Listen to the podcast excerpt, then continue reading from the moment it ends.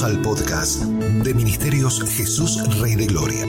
Estaremos navegando en las aguas del libro de los Hechos de los Apóstoles.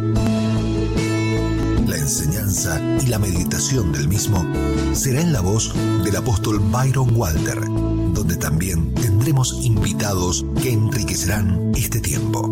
Comenzamos.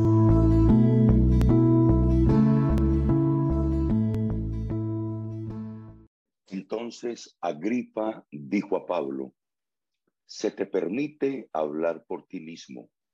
Pablo entonces, extendiendo la mano, comenzó así su defensa. Me tengo por dichoso, oh rey Agripa, de que haya de defenderme hoy delante de ti de todas las cosas de que soy acusado por los judíos. Mayormente porque tú conoces todas las costumbres y cuestiones que hay entre los judíos, por lo cual te ruego que me oigas con paciencia. Mi vida, pues, desde mi juventud, la cual desde el principio pasé en mi nación, en Jerusalén, la conocen todos los judíos. Los cuales también saben que yo desde el principio, si quieren testificarlo, conforme a las más rigurosas sectas de nuestra religión, viví fariseo y ahora, por la esperanza de la promesa que, que hizo Dios a nuestros padres, soy llamado juicio. Promesa cuyo cumplimiento esperan que han de alcanzar nuestras doce tribus, sirviendo constantemente a Dios de día y de noche. Por esta esperanza, oh rey Agripa, soy acusado por los judíos. ¿Qué? ¿Se juzga entre vosotros cosa increíble que Dios resucite a los muertos?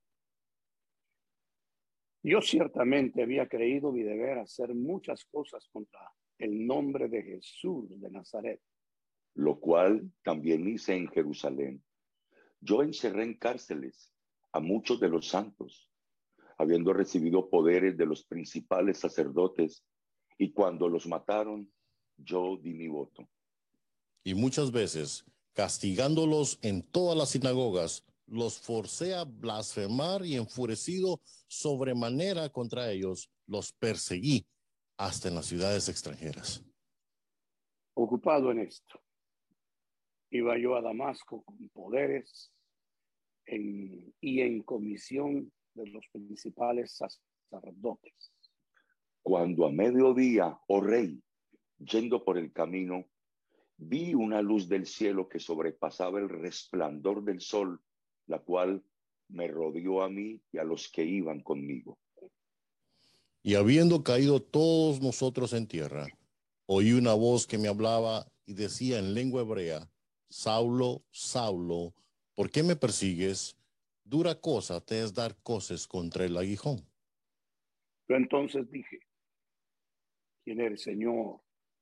Y el Señor dijo, yo soy Jesús, a quien tú persigues.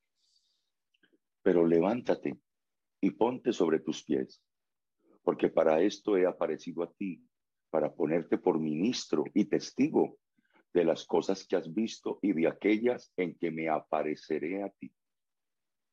Librándote de tu pueblo y de los gentiles, a quienes ahora te envío. Para que abra sus ojos para que se conviertan de las tinieblas a la luz y de la potestad de Satanás a Dios, para que reciban por la fe que es en mí perdón de pecados y herencia entre los santificados. Por lo cual, oh rey Agripa, no fui rebelde a la visión celestial. Sino que anuncié primeramente a los que están en Damasco y Jerusalén y por toda la tierra de Judea y a los gentiles que se arrepintiesen y se convirtiesen a Dios, haciendo obras dignas de arrepentimiento. Por causa de esto los judíos, prendiéndome en el templo, intentaron matarme. Pero habiendo obtenido auxilio de Dios, persevero hasta el día de hoy dando testimonio a pequeños y a grandes no diciendo nada fuera de las cosas que los profetas y Moisés dijeron que habían de suceder. Que el Cristo había de padecer y ser el primero de la resurrección de los muertos para anunciar luz al pueblo y a los gentiles. Diciendo él estas cosas en su defensa, Festo a gran voz dijo, estás loco, Pablo, muchas letras te vuelven loco. Mas él dijo, no estoy loco, excelentísimo Festo, sino que hablo palabras de verdad y de cordura. Pues el rey sabe estas cosas, delante de quien también hablo con toda confianza, porque no pienso que ignora nada de esto, pues no se ha hecho esto en algún rincón. ¿Crees, oh rey Agripa, a los profetas? Yo sé que crees. Entonces Agripa dijo a Pablo, por poco me persuades a ser cristiano. Y Pablo dijo, quisiera Dios que por poco o por mucho, no solamente a ti, no solamente tú, sino también todos los que hoy me oyen, fuisteis hechos tales cual yo soy, excepto estas cadenas. Cuando había dicho estas cosas, se levantó el rey y el gobernador y Berenice y los que se habían sentado con ellos. Y cuando se retiraron aparte, hablaban entre sí diciendo, ninguna cosa digna ni de muerte ni de prisión ha hecho este hombre. Y Agripa dijo a Festo, ¿podía este hombre ser puesto en libertad si no hubiera apelado a César? El capítulo 26 del libro de los Hechos, damas y caballeros, nos muestra muy claramente la defensa del apóstol Pablo ante el rey Agripa. El rey Agripa. Mm, Pablo estaba ante un hombre cuyo bisabuelo trató de matar a Jesús siendo aún un recién nacido. Su abuelo mandó decapitar a Juan el Bautista. Su padre, el padre de Agripa, hizo de Jacobo el primer mártir entre los apóstoles. En el auditorio de la ciudad de Cesarea, Pablo habló a Festos, a Agripa, a Berenice, a comandantes de las regiones romanas y a todos los prominentes de la región de Cesarea.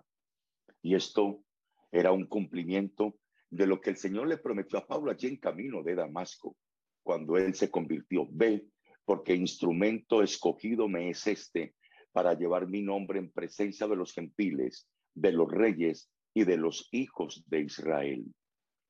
Pablo, como un judío fiel y creyente, también confronta a Agripa por su falta de fe, que se juzga entre vosotros cosa increíble que Dios pueda resucitar a los muertos. Pablo dejó muy en claro que su mente y su corazón todavía en su mente y en su corazón, él seguía siendo un judío fiel. Su confianza en el Señor Jesucristo había crecido tanto al confiar en la esperanza por la promesa que Dios hizo. Y él argumentó que por aferrarse a esta confianza y a esta promesa, yo soy acusado de los judíos, ya que Agripa era un experto en todas las costumbres y cuestiones judías, él debió entender la convicción de que Dios podía levantar incluso aún a los muertos. Y Pablo comienza a contarle y a narrarle al rey Agripa aquella historia tan verídica y tan real cuando iba camino a Damasco para seguir encarcelando y matando a los creyentes.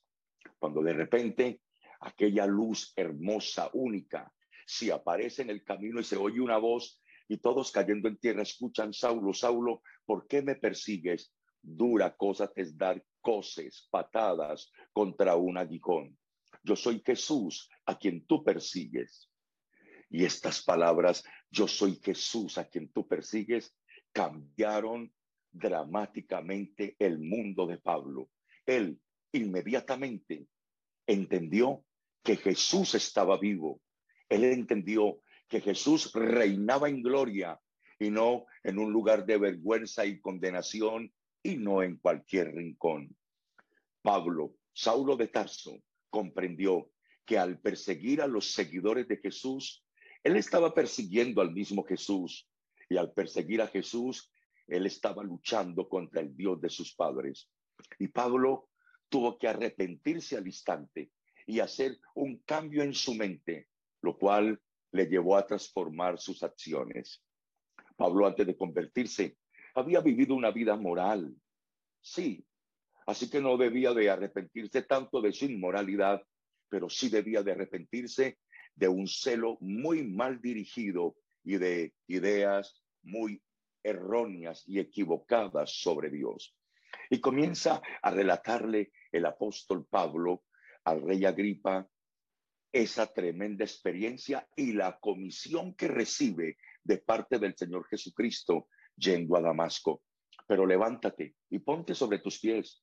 Para esto he aparecido a ti, para ponerte por mi visto y testigo de las cosas que has visto y de aquellas cosas que me aparecería a ti, librándote de tu pueblo y de los gentiles a quien ahora te envío para que abras sus ojos, para que se conviertan de las tinieblas a la luz, de la potestad de Satanás a Dios, para que reciban por la fe que es en mí perdón de pecados y herencia entre los santificados. Pero levántate y ponte sobre tus pies. Jesús le dice a Pablo, ponte sobre tus pies. No era porque estaba en una posición humilde, la cual fuese inapropiada para él. Pablo se tenía que levantar y ponerse sobre sus pies, ya que iba a ser enviado a otro lugar. Esto era una manera de decir, vamos, hay que irnos, porque para esto he aparecido a ti. Los líderes religiosos enviaron a Pablo a Damasco con un propósito, lo enviaron con una comisión, lo enviaron con una autoridad escrita en sus manos. Ahora él debía escoger otro propósito, el propósito de Jesucristo. Pablo fue comisionado a ser un ministro, lo cual significaba que él debía ser un siervo de las cosas que él había visto y de las cosas que Jesús aún le habría de revelar. La comisión del cristiano no es hacer que el mensaje o el testimonio le sirvan a él, es el llamado para servir al mensaje. Pablo también fue llamado a ser un testigo de estas cosas. La comisión del cristiano no es el de crear experiencias nuevas o crear un nuevo mensaje, pero es el de ser testigo y asimismo el de vivir el mensaje. Jesús describe el trabajo que Pablo haría. En ese momento en el camino a Damasco, Pablo fue cegado por una gran luz del cielo. Sus ojos aún estaban abiertos físicamente, pero Jesús le envió a abrir los ojos de los demás, a los judíos y a los gentiles. Jesús le dice a Pablo de los resultados que vendrían del abrir los ojos a los demás, serían convertidos de las tinieblas a la luz, serían convertidos del poder de Satanás al poder de Dios, recibirían el perdón de los pecados, recibirían una herencia entre el pueblo de Dios por la fe que es en mí entre los santificados. Así es como Jesús describe a sus seguidores, a su pueblo, a su familia, ellos son santificados, apartados del pecado y de ellos mismos. Y ellos son santificados por la fe en Jesús, no por obras o logros espirituales, pero por su amor y su confianza en el Señor Jesucristo. Por lo cual, dice el apóstol Pablo al rey Agripa, finalizando su discurso, por lo cual, oh rey Agripa, no fui rebelde a la visión celestial, sino que anuncié primeramente a los que estaban en Damasco y Jerusalén y por toda la tierra de Judea y a los gentiles que se arrepintiesen y se convirtiesen a Dios haciendo obras dignas de arrepentimiento. Muchísimas gracias, amado apóstol Carlitos, Carlos Augusto Chica. Gracias por tu aportación. Preciosa la enseñanza del capítulo 26 el capítulo 25 también estuvo precioso, cómo empieza este, este juicio donde Pablo es llevado frente a Festo. Y realmente Festo no encontró nada malo, nada malo en él, pero es una enseñanza preciosa donde podemos ver el estar en la perfecta voluntad de Dios, el estar parado en una, perfecta posición, de no estar viendo ni a la derecha ni a la izquierda, sino que viendo al Señor el propósito de Dios, ver el propósito de Dios cumplirse en la vida del apóstol Pablo. Pablo sabía, Pablo había entendido desde el principio, entendió el llamado de Dios, desde el principio. Lo supo cuando Jesús se le apareció. Y esa es la realidad. Cuando el Señor nos habla, toda nuestra vida no puede ser la misma. Nuestra vida va a cambiar, nuestra vida será transformada. Lo que mencionaba el apóstol Carlitos hace un momento, de Hechos capítulo 9, 15, Pablo entendió cuando Jesús le dijo a Ananías, este me es instrumento útil, este lo voy a poner yo enfrente de reyes, lo voy a poner enfrente de gente importante. Pablo entendió eso.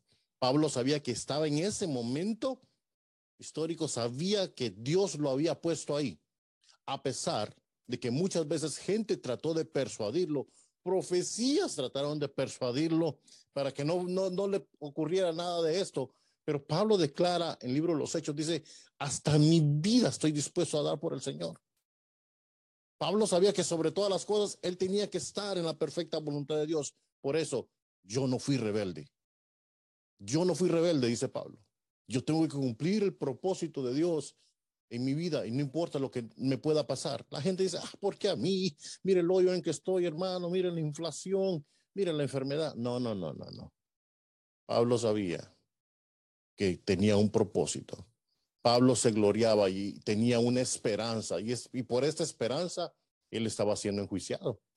Por eso Pablo declara en la carta a los Romanos capítulo 5, dice, nos gloriamos, dice Pablo, en las tribulaciones. Imagínense gloriarse en una tribulación.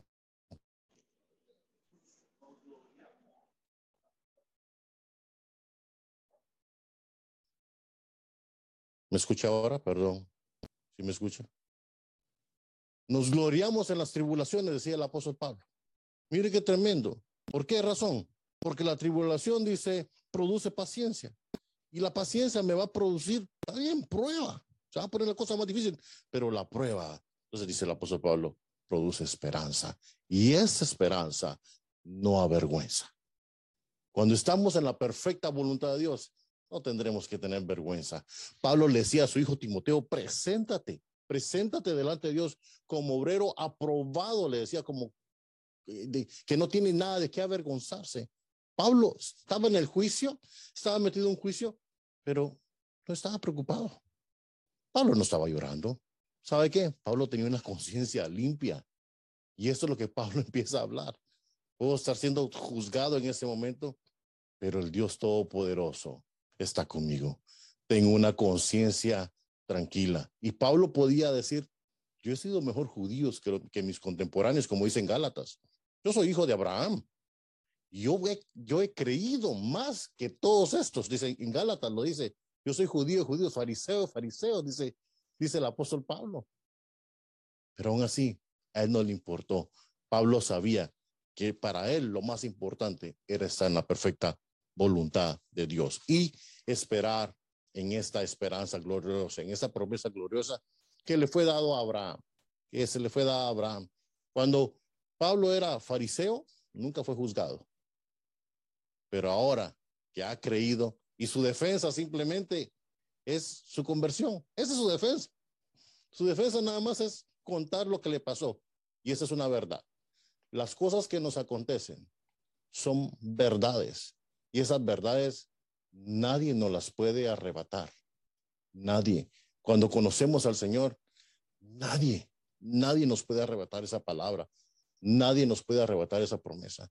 Se pueden levantar movimientos, se puede levantar anarquía, pero lo que Dios ha hecho en uno, eso será suficiente para estar delante de Dios, para poder hablar. No fuimos rebeldes a la visión, dice el apóstol Pablo. Termino con esto. Había una viuda le decía siempre a su hijo, el día que iba a morir, se quitó el oxígeno, la máscara del oxígeno, y le habló a su hijo. Y le dijo, hijo, estoy tan feliz, tan feliz, de que el Señor me mostró tu final y que descansabas en la esperanza de Dios, que es Cristo Jesús. Y el Señor ya me lo mostró a mí y estoy por partir con el Señor. No te dejo oro, plata, ni terrenos, ni nada material. Pero sí te doy, le dijo esta viuda, lo más grande que puede tener el ser humano. Cristo Jesús. Cristo, dice la Biblia, la esperanza de gloria. Esa fue Alicia de Lee, mi mamá. Y esa es la esperanza que nosotros tenemos. Adelante, apóstol Byron. Qué hermosura, qué hermosura. Dios bendiga a la sierva en su presencia y bendiga a los apóstoles que les regaló de hijos. El capítulo 26, como lo describieron los apóstoles Carlos y Luis, nos deja ver la entereza del hombre de Dios que está confiando en la palabra que se le entregó desde el capítulo 19, estarás ante Grecia, luego irás a Jerusalén y finalmente estarás en Roma. Cuando estuvo en Jerusalén, eso fue salvaje, la manera como los religiosos se le tiraron encima diciendo, borremos a este hombre de la tierra, no debe vivir en la tierra. Como dijo el apóstol Luis, cuando fue fariseo. Y, dice este capítulo 26, de la más estricta manera de vivir el fariseísmo. Habían dos escuelas farisaicas, una liberal y la otra la estricta. Pablo había sido de esa manera de pensamiento religioso. Y cuando está en Jerusalén se levantan todos estos religiosos con una forma aberrante para matar al que no podía ser matado. ¿Por qué? Porque estaba en la perfecta voluntad de Dios. Y cuando un ser humano está en la santa, absoluta y perfecta voluntad de Dios, el horno no lo quema. Los leones no lo devoran. Los religiosos, aunque hagan vendetas y se pongan de acuerdo en no comer para matarlo, no lo matan porque siempre el Señor tiene una salida, un camino, cómo liberarlo, guardarlo y sacarlo de aquello que pareciera que ya no hay salvación. Como dijo el salmista en uno de los lindos salmos, muchos dicen de mí, ya para este no hay salvación de Dios. Pero en el mismo salmo David dice, pero tú eres mi gloria, mi roca y el que levantas mi cabeza. En el siguiente yo me acosté y dormí porque estaba esperando en ti. Saulo está, o Pablo está metido aquí en Cesarea, en un lugar de recreo para los eh, gobernadores romanos. Ahí hay, había un circo romano, un coliseo, había un lugar donde corrían los caballos, pero también había una cárcel. La vez pasada vimos en el capítulo 25 que llevaba más de dos años de estar ahí.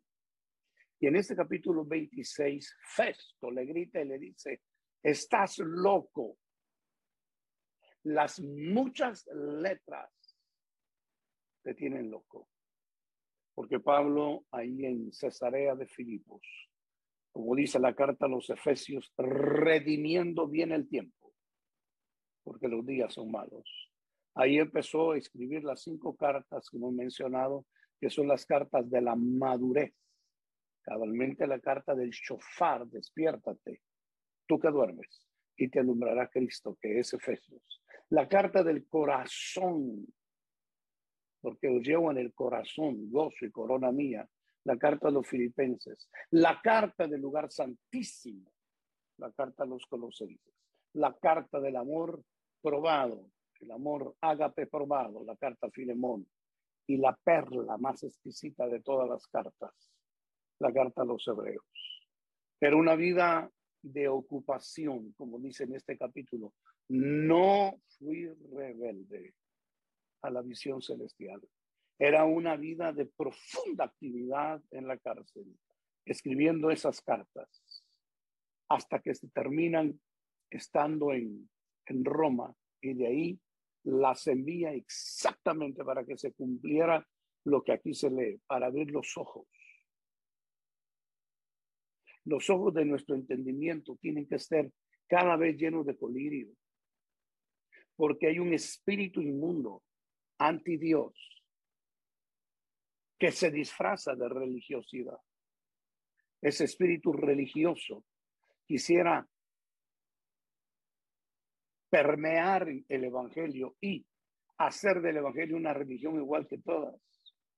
Pero en el nombre de Jesús, hoy Dios ha levantado apóstoles, profetas, evangelistas, pastores, maestros, y dentro de los apóstoles, apóstoles, cuya visión, cuyo llamado es exactamente enseñar la verdad como debe ser vista, para que los ojos del entendimiento estén claros, para que no caigamos en situaciones religiosas como la que cayó la iglesia a los Gálatas, en linda iglesia que se convirtió al Señor, pero luego fue cayendo en religiosidad.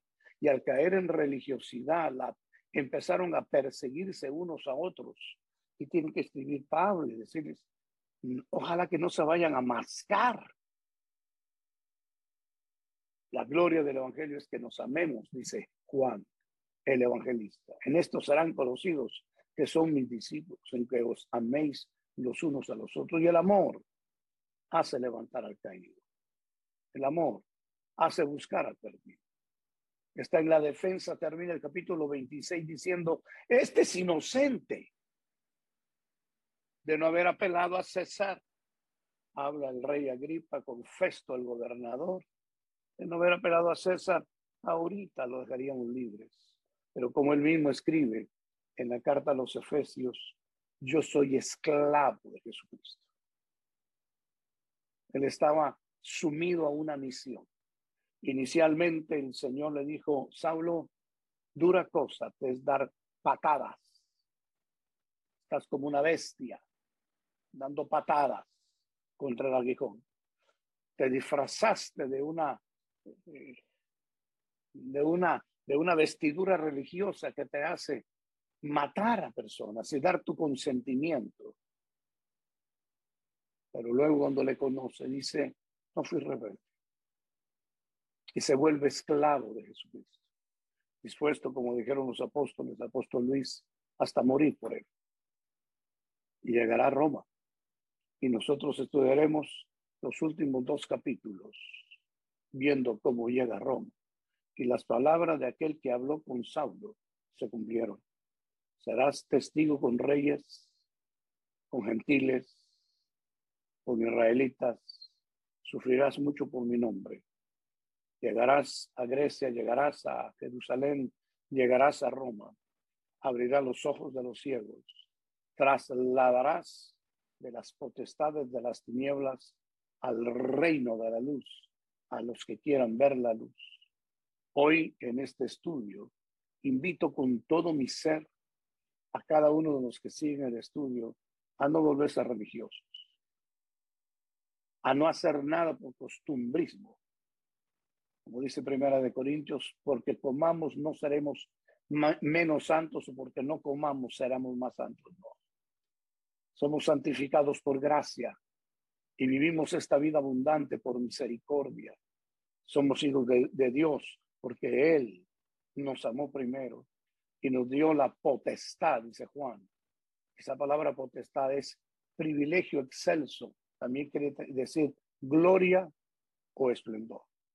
Amados, crezcamos en la gracia y el conocimiento. Y sí, en medio de toda la audiencia, hay ministros, o hermanos que empiezan a sufrir por él, gózate y regocíjate, porque si sufres por él, reinaremos con él. Bendiciones. Será hasta la próxima. El podcast de Ministerios Jesús Rey de Gloria. Nos encontraremos la próxima semana en una nueva entrega, donde continuaremos sumergiéndonos más profundo en el libro de los Hechos de los Apóstoles, en la voz del apóstol Byron Walter, junto a sus invitados. Acompáñanos, te esperamos.